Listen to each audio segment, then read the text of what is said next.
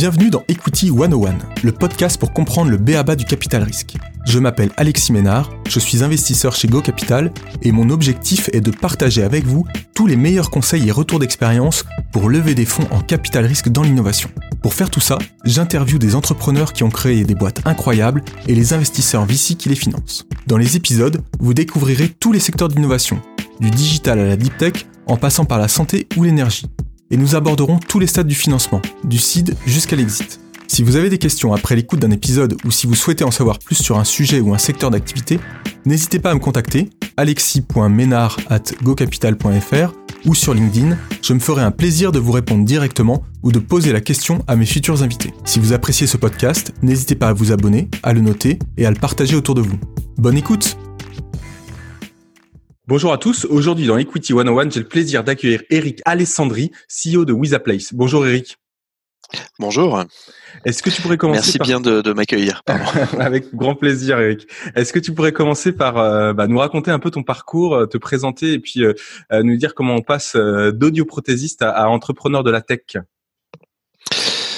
Euh, très bien, ouais, avec plaisir. Donc du coup, euh, effectivement, j'ai commencé dans, dans le domaine de l'audioprothèse, alors par un très court passage par la médecine et une découverte que, que je pouvais pas faire ce métier-là à cause des problématiques. Euh, ouais, je m'évanouissais à la vue du sang, c'est dire. Et, euh, et, en fait, je suis parti dans un dans un métier qui regroupe à la fois des activités un petit peu médicales ou du moins paramédicales et techniques, puisque les appareils auditifs sont, sont entièrement numériques et se règlent par ordinateur qui était une, une certaine passion à l'époque. Et progressivement, dans mon métier d'audioprothésiste, j'ai de plus en plus en fait euh, axé mon euh, mon travail sur la partie technique. Et j'ai commencé à développer des logiciels en apprenant à développer sur euh, sur YouTube euh, des, des, des, logiciels pour les appareils auditifs. D'accord. Donc qui permettaient de, de, régler les appareils auditifs par internet notamment. Et euh, ces travaux-là ont été ont été découvert entre guillemets par un, un, fabricant qui a racheté du coup euh, ma solution avec un montage auprès d'Audica euh, pour acheter les magasins que j'avais ouverts entre temps. Mmh et euh, en sortant de ça, ben, je, je m'étais bien dit que ce métier-là d'audioprothésiste n'était pas la partie qui me plaisait, mais c'était surtout la partie euh, techno et informatique.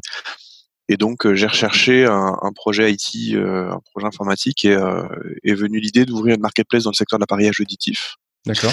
Et j'ai pas trouvé de techno très satisfaisante sur le marché. C'était soit beaucoup trop coûteux, soit beaucoup trop complexe, soit à l'inverse euh, beaucoup trop light.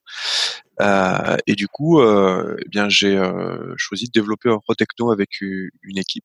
Et euh, est arrivé un moment où euh, cette marketplace s'est lancée. elle a commencé à, à, cartonner. On a fait plusieurs millions d'euros de GMV la, les six premiers mois. Et là, on a eu une grosse difficulté légale puisque est tombé un décret qui euh, qui interdisait la vente à distance, euh, enfin une loi pardon et son décret, la vente à distance d'appareils auditifs. Donc toute la marketplace tombait à l'eau. Mais la technoël avait été construite et euh, le pivot, l'idée du pivot, ça a été donc de bon, très rapidement, on a essayé de tenter une autre marketplace. Euh, on n'avait plus assez de sous en, en, réalité pour tenter un deuxième projet. Euh, on est surtout devenu éditeur et on s'est mis à commercialiser la techno et, c'est là que WizaPlace est né. On peut en profiter du coup pour nous que tu nous que tu nous donnes un peu le, que tu nous présentes WizaPlace et, et quels sont les, un peu les chiffres clés là que, que tu as sur WizaPlace. Donc on a compris que WizaPlace c'était un, un SaaS, euh, un outil SaaS pour pour les marketplaces. Euh, mais est-ce que tu peux pour nous... créer des marketplaces, ouais. Oui. Euh, bah, au tout début, on s'adressait surtout à des startups. Donc, on a fait une, euh, une trentaine de, de, de marketplaces pour les startups assez rapidement, genre en, un an. Euh, on avait une, euh, par définition, sur les startups, il y a un fort risque, donc il y avait un churn certain, donc un churn, c'est-à-dire des, des, clients qui euh, qui trouvaient pas le succès. Il faut dire aussi qu'on savait pas forcément les accompagner aussi bien qu'aujourd'hui. Euh, Hum, ça a permis tout cela surtout à, faire euh, évoluer le produit et notre expérience. Progressivement, on, on, a pu euh, séduire des, des, entreprises de plus en plus importantes, euh, des PME, des ETI, et euh, il y a eu certaines, certains comptes un peu emblématiques comme Cash Converters ou Crédit Mutuel Arkea, qui sont nos, nos, premiers grands noms. Et le premier vrai big big, ça a été BNP Paribas. Et, euh, et, donc là, on est, on va dire, 2015, c'est l'année des startups, 2016, c'est l'année des PME, euh, 2017, c'est les, les, deux, trois premiers grands comptes, et 2018, on, on travaille à, aux trois quarts avec des grands comptes. Et donc euh, notre, euh, Nos chiffres, c'est qu'aujourd'hui, on a en, tout, on a ouvert une centaine de marketplaces. D'accord comme j'ai expliqué, il y a une bonne partie de, de, des startups du début qui n'existent plus, mais suivant un ratio normal, hein, euh, ça mmh, n'est mmh. pas euh, suivant un ratio tout à fait normal. Et donc aujourd'hui, on a plutôt 70 clients euh, on se retrouve sur un, un, segment de marché qui est euh, plutôt mid-market euh, ou alors grand compte, mais en général pas sur le, les marketplaces e-commerce. On a beaucoup plus une activité autour des marketplaces B2B, des marketplaces qui sont autour de l'e-procurement ou des marketplaces de réseau, des systèmes qui sont assez complexes du fait de la verticalité métier, donc beaucoup de profondeur fonctionnelle et pas trop de l'e-commerce généraliste. Euh, on a finalement pas tant que ça des, des, des marketplaces à la façon d'un Amazon entre guillemets. Mmh, mmh, mmh. Euh, et donc ça c'est notre segment. Euh, des chiffres, quand même pour répondre à la question, c'est qu'on est passé euh, on a commencé la toute première commercialisation de, de, de, de la techno en, en, début 2015, donc euh, c'est une année où on fait à peine quelques dizaines de milliers d'euros. Euh, et aujourd'hui, on fait, on fait entre 5 et 10. Euh, donc on est très heureux et on a euh, euh, levé des fonds. 5 et, 10, 5 et 10 5 et 10 millions? Oui. Et, et, donc l'idée c'est que donc, là juste, pour, deux mots, hein, le modèle économique c'est du c'est de l'abonnement, hein, donc c'est du SaaS. On a un, un, outil en mode SaaS. Il y a quand même une partie du chiffre d'affaires qui, qui relève du setup, hein, donc des de ce qu'on va appeler les toute la phase d'onboarding du service. Mmh, mmh. Euh, donc, on, comme, comme toutes les boîtes SaaS qui sont sur des projets un peu complexes, on est obligé d'accompagner le client euh, pour que ça se passe bien. Donc, il y a une partie qui est, qui est de l'ordre du service. Et donc euh, notre solution, elle est un peu atypique dans le marché parce qu'elle euh, elle est elle est standalone. Donc il n'y a pas toujours l'obligation à se connecter au SI du client euh, et à travailler avec un intégrateur. C'est à peu près moitié moitié. Donc aujourd'hui, euh, cette, cette partie-là est assez atypique, euh, en tout cas vis-à-vis de, la façon dont le marché s'était construit avant nous. Génial, bon, une belle une belle progression. Euh, je, je, voudrais qu'on parle qu'on parle un peu de, de, justement de ton écoute historique. Qu'est-ce qui t'a permis, enfin finalement les fonds qui t'ont permis, euh, le financement qui t'a permis de, de, de, de créer With Place et d'avoir cette croissance.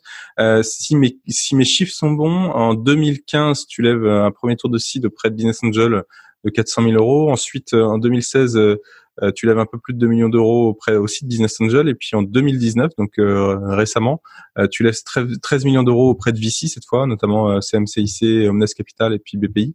Euh, je me pose la première question que je me posais quand j'ai regardé ça, c'est je me suis dit bah tiens tes business angels euh, que tu fais rentrer en seed en 2015, euh, ils rentrent avant ou après le pivot? Ils rentrent au moment du pivot. Euh, il n'empêche qu'au moment où je leur ai présenté le dossier, je leur ai présenté le marketplace. Je leur ai pas présenté une techno marketplace. Euh, mais je crois que euh, donc à cette époque, c'est un BA majeur et deux, deux plus petits suiveurs, genre de l'ordre de 90-10. D'accord. Euh, et, et, je crois qu'on a surtout fait un fit humain et il a pris confiance euh, dans la façon pour, que j'avais de mener le business. Donc quelque part au moment du pivot, ça lui a paru euh, tout aussi naturel qu'à moi. Et euh, il était tout aussi motivé, donc ça, ça s'est vraiment très très bien passé. Euh, C'était un entrepreneur qui venait de vendre une boîte peut-être un an avant, et donc euh, qui, qui, connaissait bien euh, tous les aléas que peut avoir une boîte, un entrepreneur, sans, sans il n'était pas du genre à voilà être plus trop perturbé. Voilà. D'accord, d'accord. Donc ça a été finalement assez naturel ce, ce, ce pivot euh, euh pour tes pour tes investisseurs. Euh, la deuxième question que je me posais quand je, quand je regardais tout ça, c'était euh, finalement euh, ce qui est peut-être un peu atypique, c'est que ta série A, tu l'as fait aussi auprès de Business Angel. Euh, c'est relativement rare. pourquoi d'ailleurs tu, tu, tu fais ce choix-là? Est-ce que c'était un choix par défaut ou c'était un choix assumé? Et, et, comment tu choisis les bons profils de tes Business Angels alors c'est clairement un choix volontaire hein, parce que j'avais des possibilités. Hein. Il y avait quand même euh, un paquet de, de, de fonds euh, euh pour mettre un million et demi, deux millions d'euros. il, y a, il, y a, des Alven, des pardon, je, je, je, perds mes mots, mais le fonds de, de Chamboredon, etc. Enfin, il y a, ouais, Isaïe.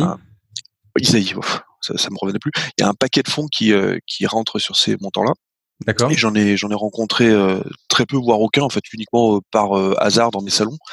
J'ai pas cherché à les, à les voir parce qu'en fait, ce que je cherchais, c'était pas juste des sous. Je cherchais quand même majoritairement des sous, mais je cherchais aussi, comme je suis solo founder, comme comme, comme, j'ai déjà entendu dans la, dans la bouche des, des BA, comme je suis donc fondateur isolé, je sais pas, tout seul. Ouais. Euh, je, me, je, me, suis rendu compte qu'on peut pas tout savoir sur tout.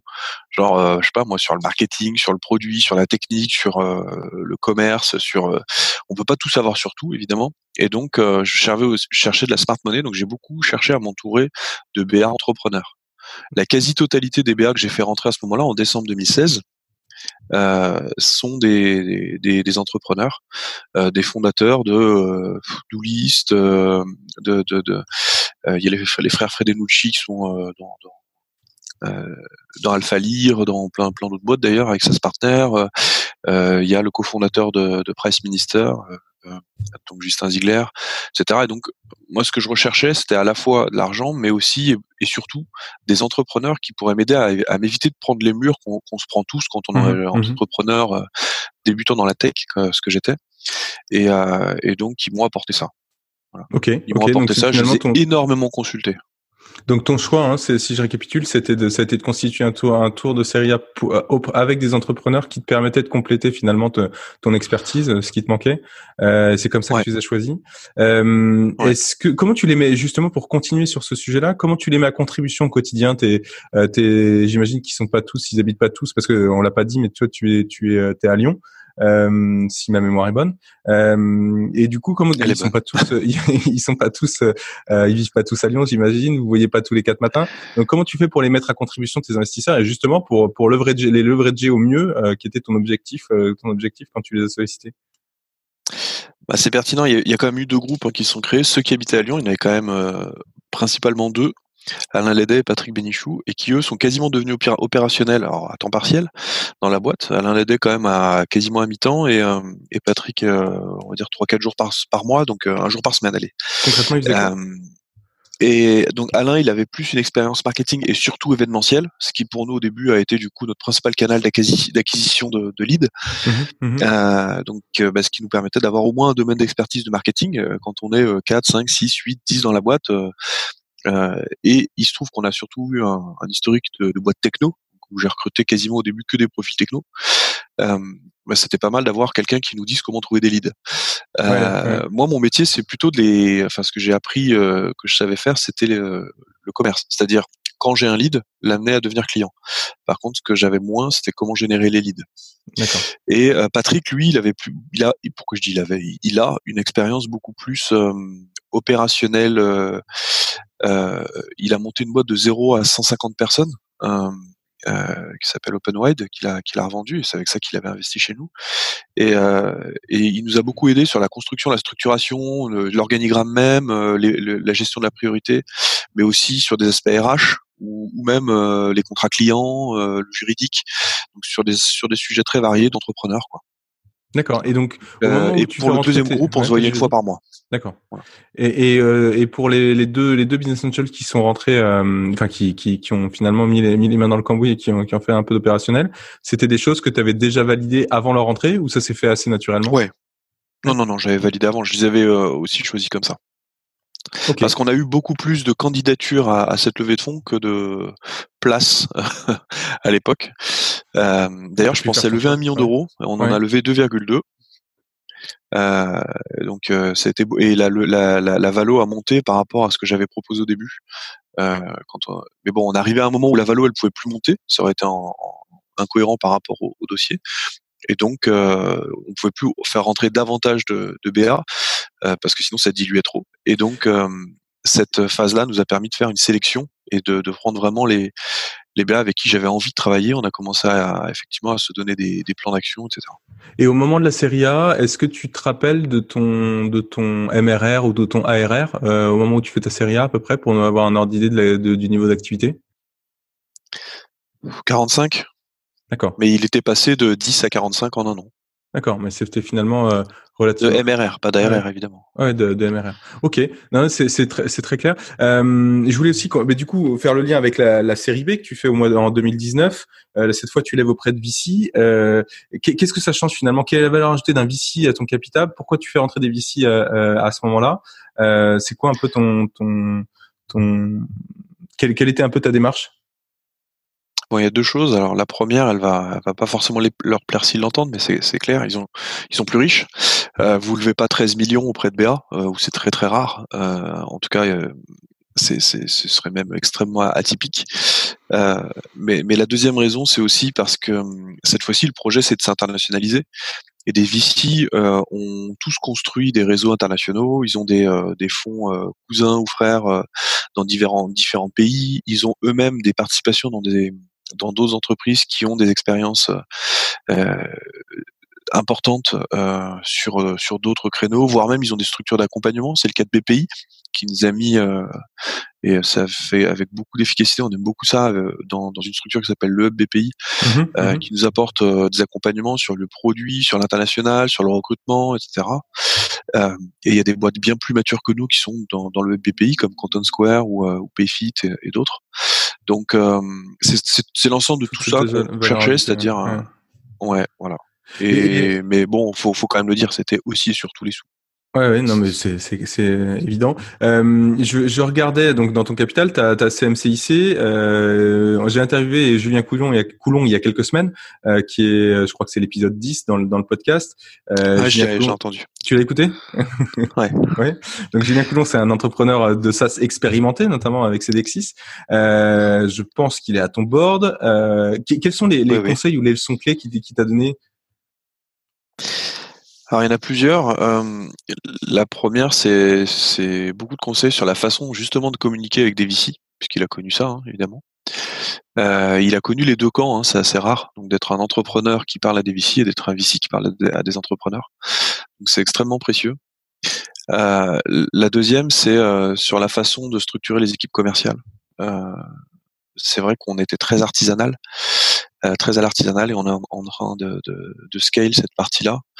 Euh, on n'avait pas encore une culture de la qualification assez euh, importante, donc on avait beaucoup tendance à, à prendre entre guillemets tout ce qui vient euh, en gestion commerciale et après de, bah, de constater plus tard qu'on a passé du temps pour rien sur certains dossiers, etc. D'accord. Donc euh, au, pour l'instant, parce que mine de rien, le tour s'est fait qu'en septembre, euh, c'est finalisé qu'en septembre. Donc du coup, pour l'instant, c'est surtout sur ces deux sujets, mais il y en a d'autres qui vont arriver, euh, évidemment. Mais on a commencé par ces deux-là. J'en suis sûr. Euh, tu, tu parlais, euh, je voulais qu'on aille maintenant sur le sur le sujet de la marketplace. Tu disais que tu avais, euh, si ma mémoire est bonne, à peu près 70 clients là aujourd'hui. Euh, donc tu connais parfaitement bien ce, ce modèle. Euh, est-ce que tu pourrais euh, finalement redéfinir, enfin nous définir ce que c'est qu'une marketplace et, et, combien ce, ce ce, ce type de modèle pèse dans le dans le dans le business en ligne aujourd'hui et pourquoi on, voit les, une émergence forte de ce modèle-là depuis depuis une dizaine d'années? Alors une marketplace, c'est un two-side market. Alors c'est de l'anglais, mais euh, ça veut dire qu'il y a deux côtés, euh, plus celui qui opère la marketplace. Donc c'est un système tripartite, contrairement à un système, euh, on va dire e-commerce, qui est un système à, deux parties. Il y a celui qui vend son catalogue et qui est aussi celui qui opère, donc c'est une seule partie, mmh et celui qui achète les produits ou les services. Dans une marketplace, donc, il y a trois acteurs, puisque celui qui vend n'est pas le seul. Il peut être aussi, mais il n'est pas le seul il y a des vendeurs tiers, euh, et c'est l'ensemble de, de, tout ce qui est proposé sur la plateforme euh, qui regroupe l'offre, euh, et euh, il y a un opérateur de marketplace et des acheteurs. Donc il y a bien trois mmh parties. Donc les modèles qu'on connaît tous, c'est les Amazon, mais aussi dans le service Airbnb, hein, puisque les, les, les, biens proposés sur Airbnb à location n'appartiennent pas à Airbnb, ou Uber, puisque les VTC ne sont pas salariés et les voitures n'appartiennent pas à Uber, celles qui sont donc regroupées. Alors pourquoi pour répondre à la question pourquoi il y a une émergence énorme de ce modèle-là, bah, tout simplement euh, parce que c'est scalable. Ça veut dire quoi? Ça veut dire tout simplement qu'on peut avoir une offre qui est beaucoup plus conséquente, beaucoup plus rapidement.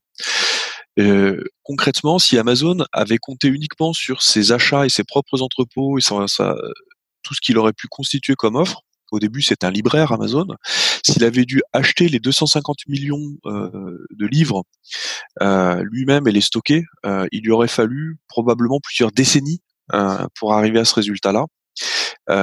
voire même peut-être pour ne jamais y arriver. en regroupant les offres de tiers d'un seul coup, ça devient tout à fait possible. Si vous voulez avoir un catalogue de 100 000 produits, je sais pas, 100 000 ordinateurs, il est beaucoup plus simple d'avoir 100 partenaires qui ont chacun 1000 ordinateurs en stock que de vous-même vous, vous lancer dans la création d'une offre de 100 000 produits tout seul. la valeur en face de ça à créer est beaucoup trop importante. Tout comme Uber, qui aujourd'hui, je crois que c'est plus de 300 000 VTC, euh, eh bien, serait en très grande difficulté au moment de salarier 300 000 personnes et d'acheter 300 000 voitures, euh, plutôt que de demander à des VTC tiers, auto-entrepreneurs ou des sociétés de VTC de, de venir le rejoindre. Donc c'est la scalabilité du modèle. Ouais, mais ça veut dire que le e-commerce euh, en tant que tel, avec euh, des, des, sites propriétaires, il peut, il peut encore exister aujourd'hui? Ils existeront toujours, mais c'est un petit peu une anomalie. Qu'est-ce que c'est pourquoi, je pense ça? Alors ça c'est euh, ça n'engage que moi. Je suis intimement convaincu que le e-commerce c'est pas normal parce que quand on est dans le monde du commerce physique depuis toujours, en fait le commerce est organisé en marketplace. Quand vous avez des euh, bon à Lyon on a le centre commercial de la Pardue, à Paris vous en avez plein aussi. Euh, les, magasins de mode se regroupent et se mettent tous soit dans les mêmes rues, soit dans les mêmes galeries, soit dans les mêmes centres commerciaux. Euh, vous n'avez jamais eu Camailleux qui s'est dit il faut absolument que je sois le plus loin possible de Mango et Zara. Non, il s'est dit il faut absolument que je sois à côté de Mango et Zara. Ils se sont tous dit systématiquement regroupons nos offres et ensemble on aura euh, du coup on va pouvoir bénéficier du trafic que l'ensemble arrive à générer. Dans l'e-commerce, on s'est dit il faut absolument que je m'isole totalement il faut absolument que je sois le seul à assumer la totalité euh, de l'acquisition client et l'acquisition de trafic mmh et de générer l'intérêt par ma seule, seule offre. Et donc ça, ça n'existe pas dans le commerce physique. Dans le commerce physique, quand vous voulez créer un restaurant, vous allez dans la rue des restaurants.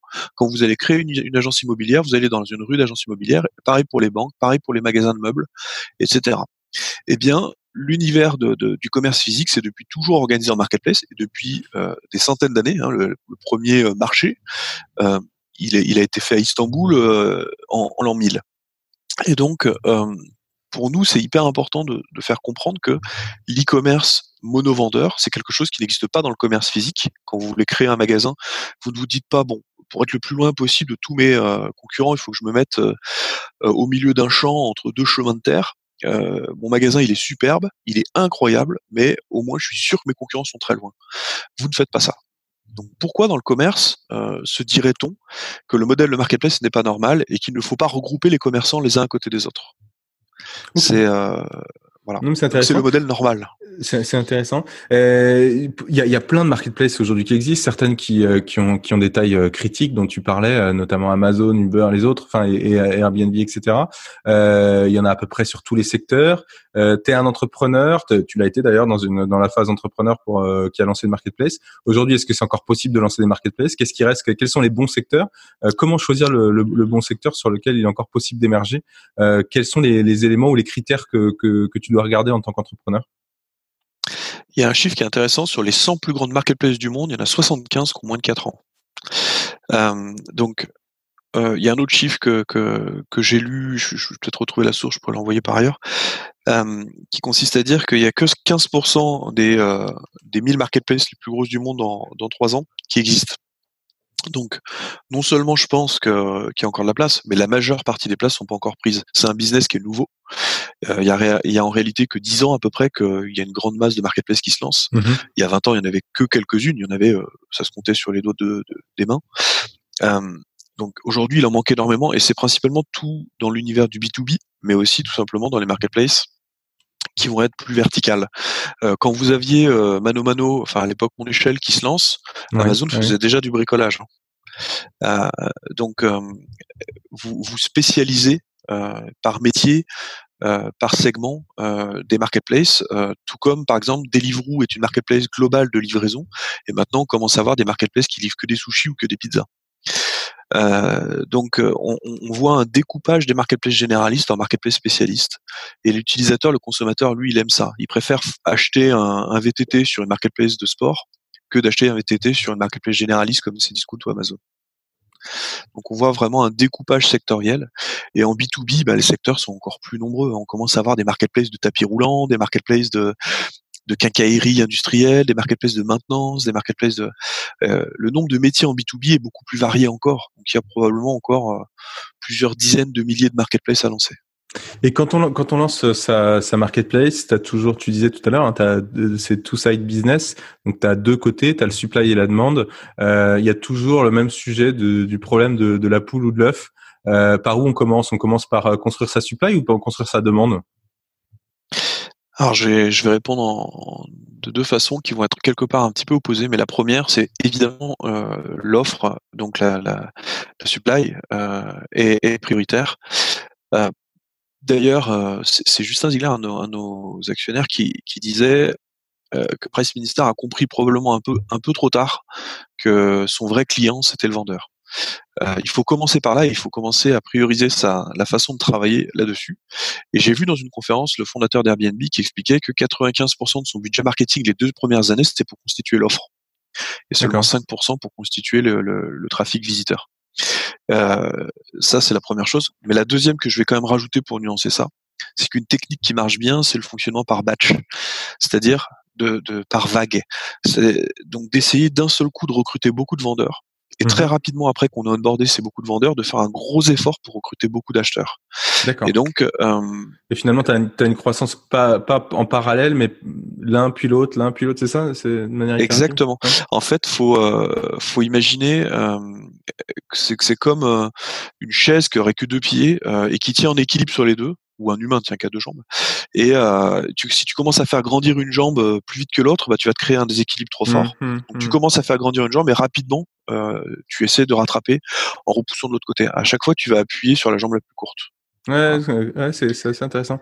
Euh, mais du coup, euh, bah, quand tu parles de déséquilibre, c'est-à-dire un, un, côté qui est plus grand que l'autre, notamment sur la partie supplier, euh, la question que je me posais, c'est, euh, euh, t'as as quand même un, tu peux pas, tu, tu crées ta base de suppliers, etc., que ce soit Airbnb et les autres, tu peux pas apporter euh, du business à tout le monde ou en tout cas un business critique à tout le monde. Comment tu fais pour éviter finalement, tu as construit ta base de suppliers, comment tu fais pour éviter le churn des suppliers et est-ce que est-ce que finalement euh, le, le, pourcentage de suppliers actifs c'est un, un, une métrique qui est euh, qui est qui est importante euh, pour pour pour une marketplace euh, et comment comment comment on fait pour piloter cette cette métrique là alors tout d'abord, oui, c'est une métrique importante puisque euh, nous on recommande à nos clients de suivre euh, une métrique qui peut paraître un peu bizarre. C'est dans tous les sites e-commerce euh, et dans toutes les business quasiment, on suit une customer lifetime value.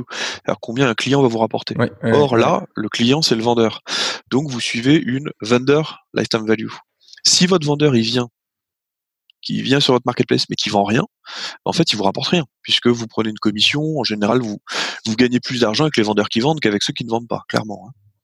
Et, euh, et du coup, euh, vous vous mettez en face de ça un coût. Votre vendeur, vous avez eu un coût d'acquisition vendeur, tout comme euh, un, un business classique a un coût d'acquisition client. Et donc, si vous avez des vendeurs qui viennent avec un coût d'acquisition client ou un coût d'acquisition vendeur et qui ne vendent rien, bah vous avez un coût d'acquisition client qui est beaucoup plus important que la lifetime value. Mmh donc, il est important de suivre ça.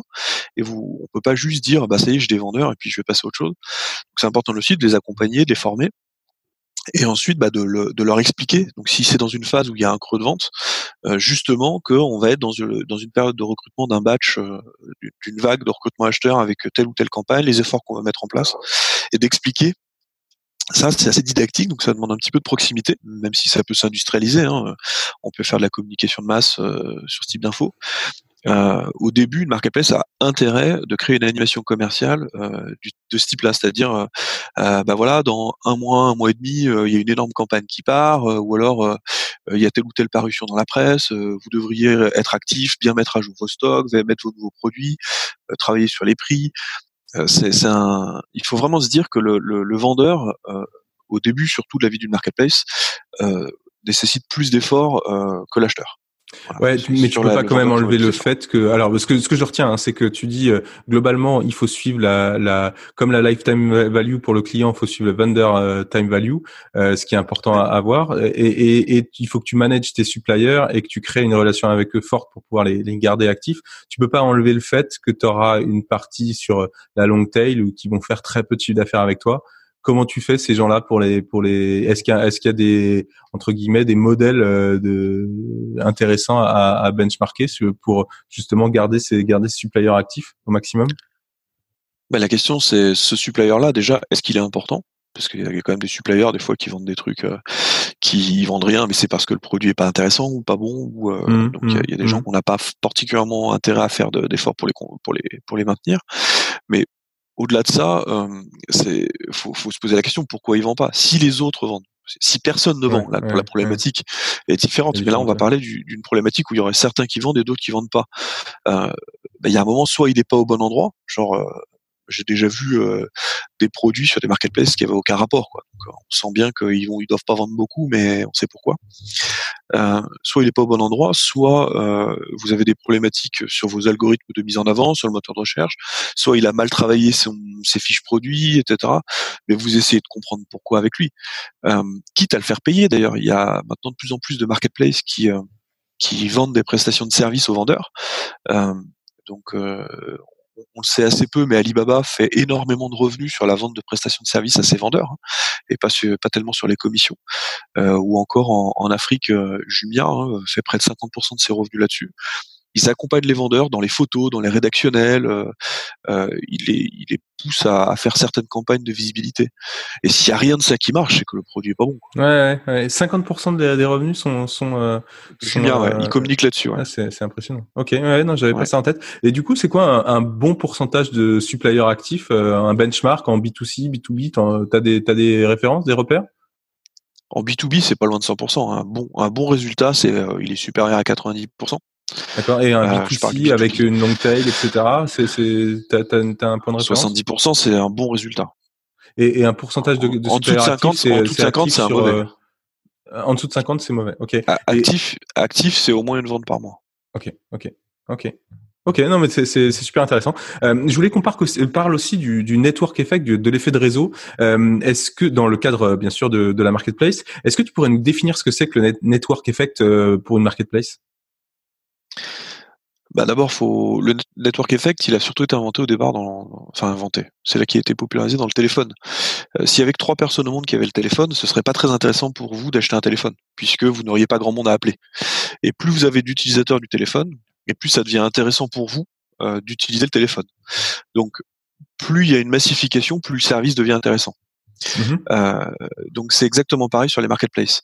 Donc euh, plus vous avez de VTC sur Uber, et eh ben plus il devient intéressant d'utiliser Uber puisque vous attendez moins, vous pouvez le faire dans plus de villes, euh, vous pouvez regrouper votre facturation sans avoir besoin d'avoir un euh, euh, système VTC Lyon, un système VTC Paris, système VTC Bordeaux, système VTC je sais pas quoi.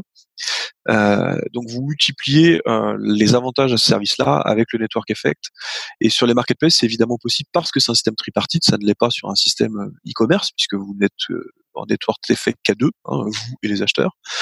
Et donc, euh, les marketplaces euh, ont un intérêt effectivement à se centraliser sur l'offre de façon à augmenter cette, euh, cet effet-là.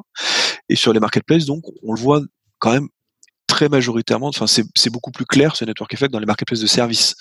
Euh, et là, on, on, a un network effect qui vient surtout d'un effet de maillage, et on a également un, un effet secondaire positif euh, de la du network effect, c'est c'est plus vous avez d'offres sur votre euh, marketplace et plus vous avez euh, de gens qui veulent rentrer sur le marketplace parce qu'ils ont euh, il y a un effet de levier automatique. Le Bon Coin, mmh, par mmh. exemple, a lui bénéficié de l'effet de réseau parce que l'immense majorité du trafic au début, il y a un très grand nombre d'années où, le Bon Coin était déjà très gros, où le Bon Coin faisait extrêmement peu de publicité, voire quasiment pas de publicité.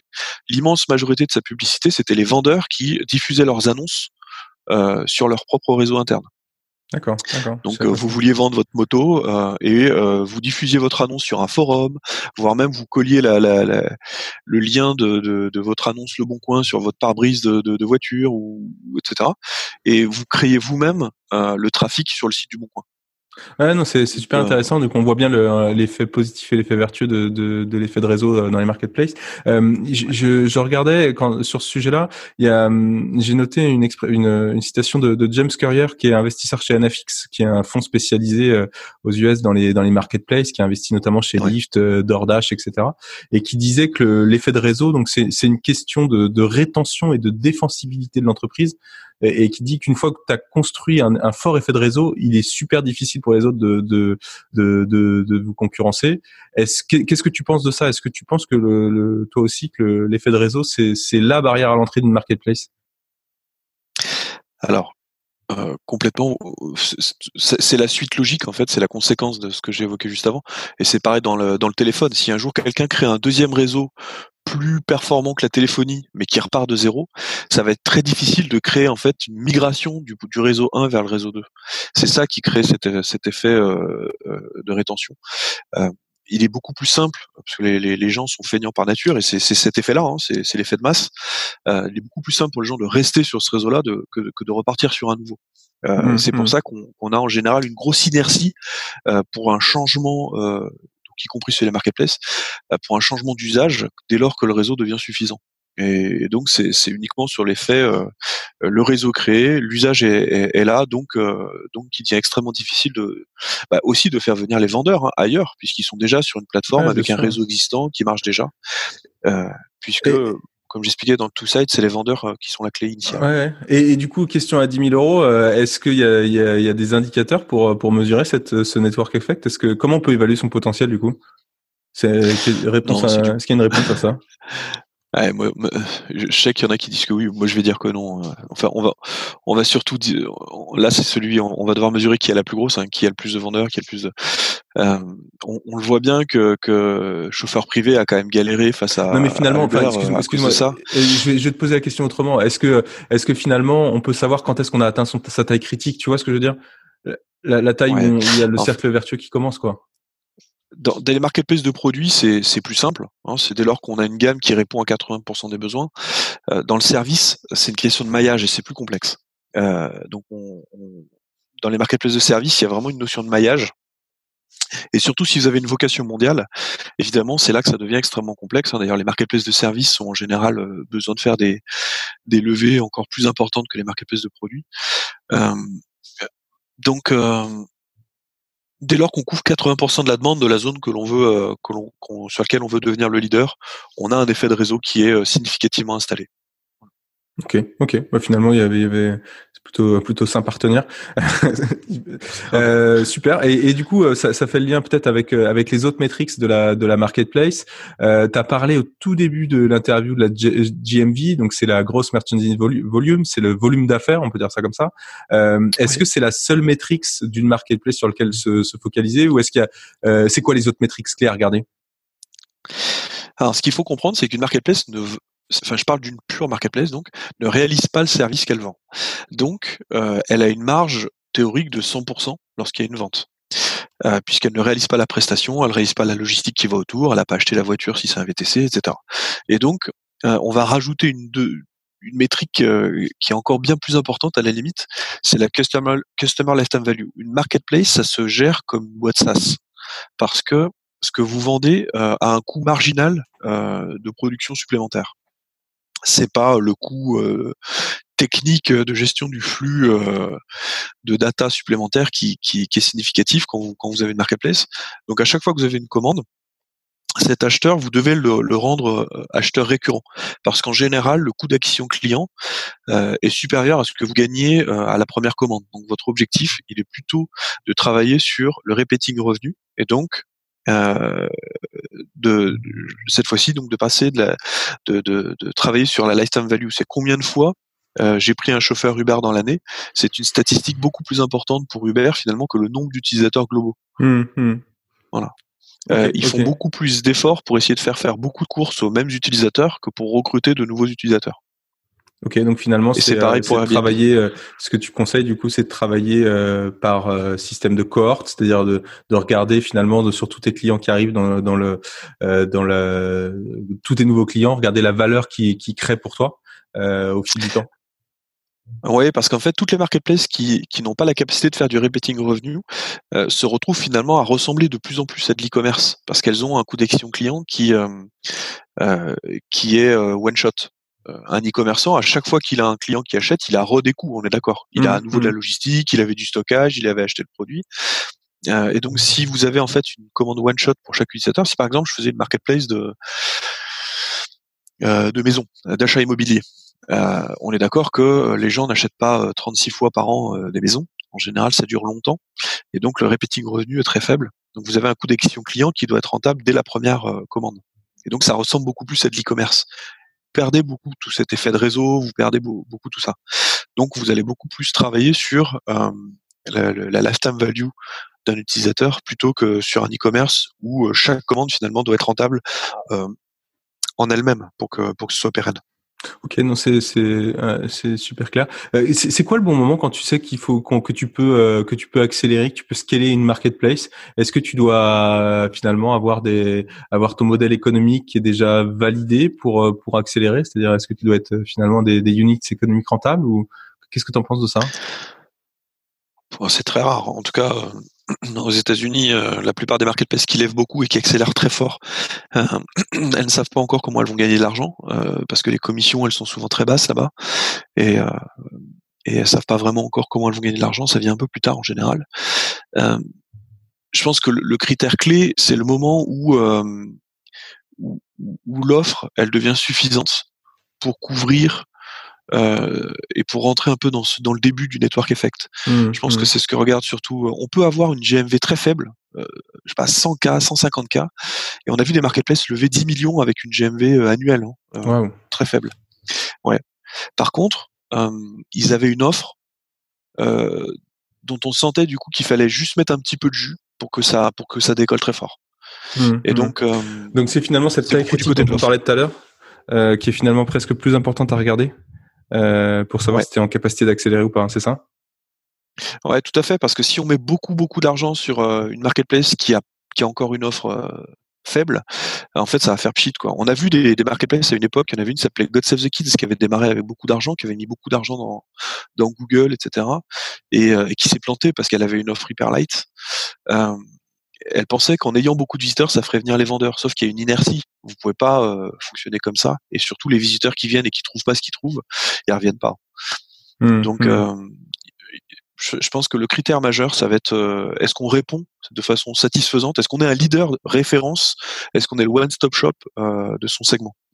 Et, et, pourquoi ça prend autant de temps du coup pour faire fonctionner une marketplace? Parce que quand on voit les, les modèles entre l'amorçage et le moment où ça comment tu peux commencer à, à scaler, euh, euh, ça met beaucoup plus de temps que, que d'autres business models. Ça peut prendre parfois deux trois ans pour pour démarrer. Euh, pourquoi c'est pourquoi c'est si lent? Alors il y a un premier sujet. Euh, je sais que là ça on va avoir l'impression que je vends ma sauce, mais c'est pourtant vraiment un des sujets. J'ai beaucoup parlé avec beaucoup de marketplaces qui n'ont pas utilisé WizAplace. Hein. il y a une problématique technologique d'abord c'est c'est quand même pas simple de créer sa techno de marketplace qui euh, qui permettent réellement d'avoir justement euh, la capacité de supporter euh, l'offre suffisante pour euh, pour être euh, scalable, pour avoir atteint cet effet de réseau. Et donc, si vous avez une techno qui, à chaque fois que vous avez euh, trois nouveaux vendeurs qui rentrent, vous devez refaire énormément de jours de, de développement, euh, bah forcément, vous créez une inertie.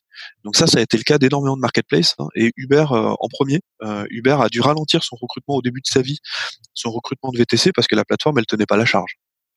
Euh, donc il, il, dit un peu partout, hein, il a perdu un an et demi, deux ans au tout début. sur Airbnb, c'était aussi un peu pareil. Parce que la problématique de la volumétrie, elle n'existe pas sur de l'e-commerce. Parce que quand vous avez un catalogue de 10 000 produits, c'est déjà très bien. Sur une marketplace, 10 000 produits, c'est rien du tout. C'est minuscule. C'est, ça fait partie des toutes petites marketplaces. Et donc, euh, voilà, il y a, y a ce premier sujet technologique, c'est, c'est un des premiers sujets. Et le deuxième, euh, bah, c'est parce que c'est un two-side market. Et donc, quand vous devez faire un système par batch à chaque fois, quand vous avez qu'une seule jambe et que vous tirez toujours sur la même pour que ça avance, euh, c'est plus simple. Euh, il y a moins de choses à gérer, moins de différentes choses, euh, de choses différentes pardon à gérer.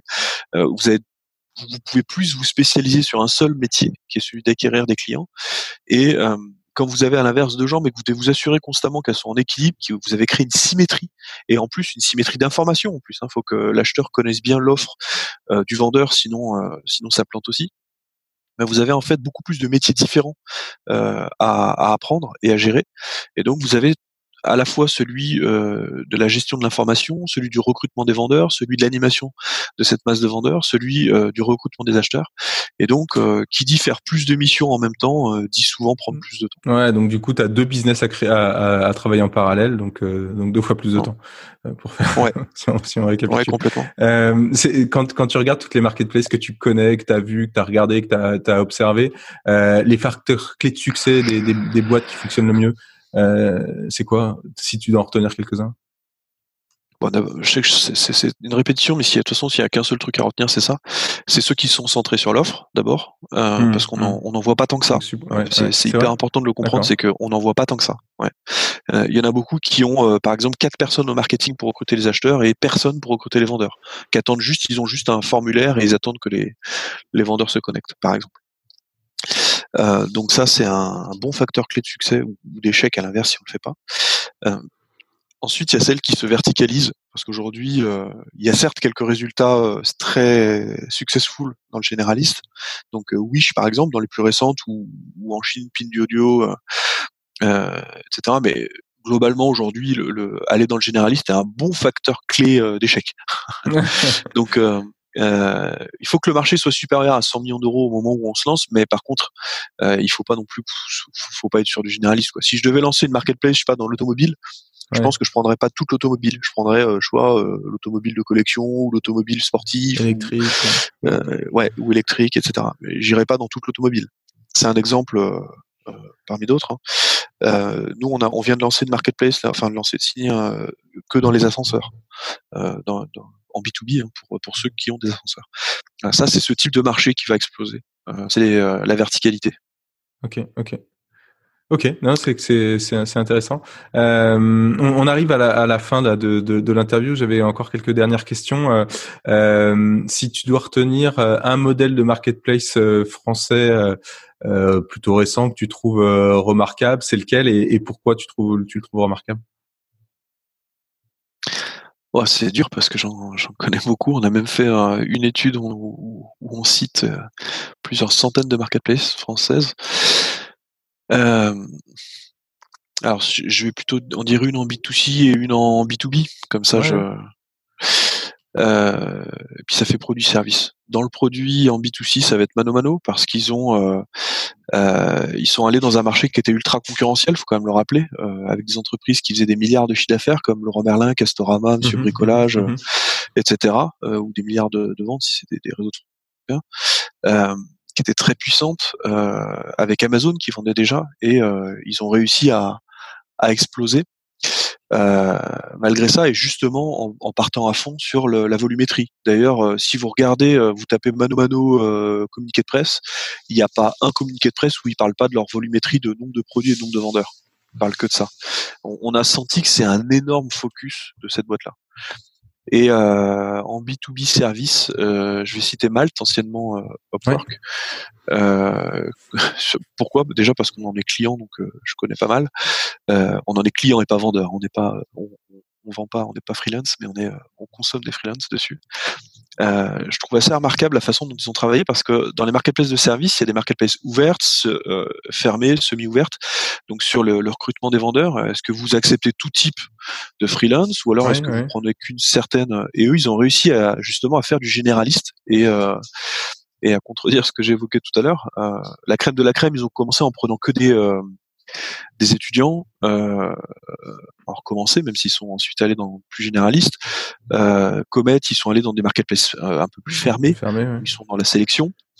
Euh, et, euh, et, là, vous avez euh, Upwork, devenu mal, qui a réussi à faire dans un dans quelque chose qui est, qui est très difficile, donc, aller sur du généraliste.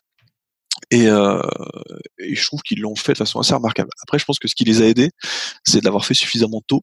Parce qu'aujourd'hui, si vous deviez relancer la même chose, certainement, ce serait très galère. euh, mais ils ont. C'était les premiers français, mais, mais pas les premiers sur le marché mondial, mais le premier français, quoi. Ouais, mais c'était la question. Dans, dans, la question, il m'a semblé qu'il y avait. Euh, oui, non, tout à fait. Non, mais j'essayais de. Sinon, j'aurais pas cité les mêmes. non, non, non, mais t'as as raison. Mais ouais, ouais, il y en avait d'autres. Ah ouais, il y en avait d'autres. ils ont.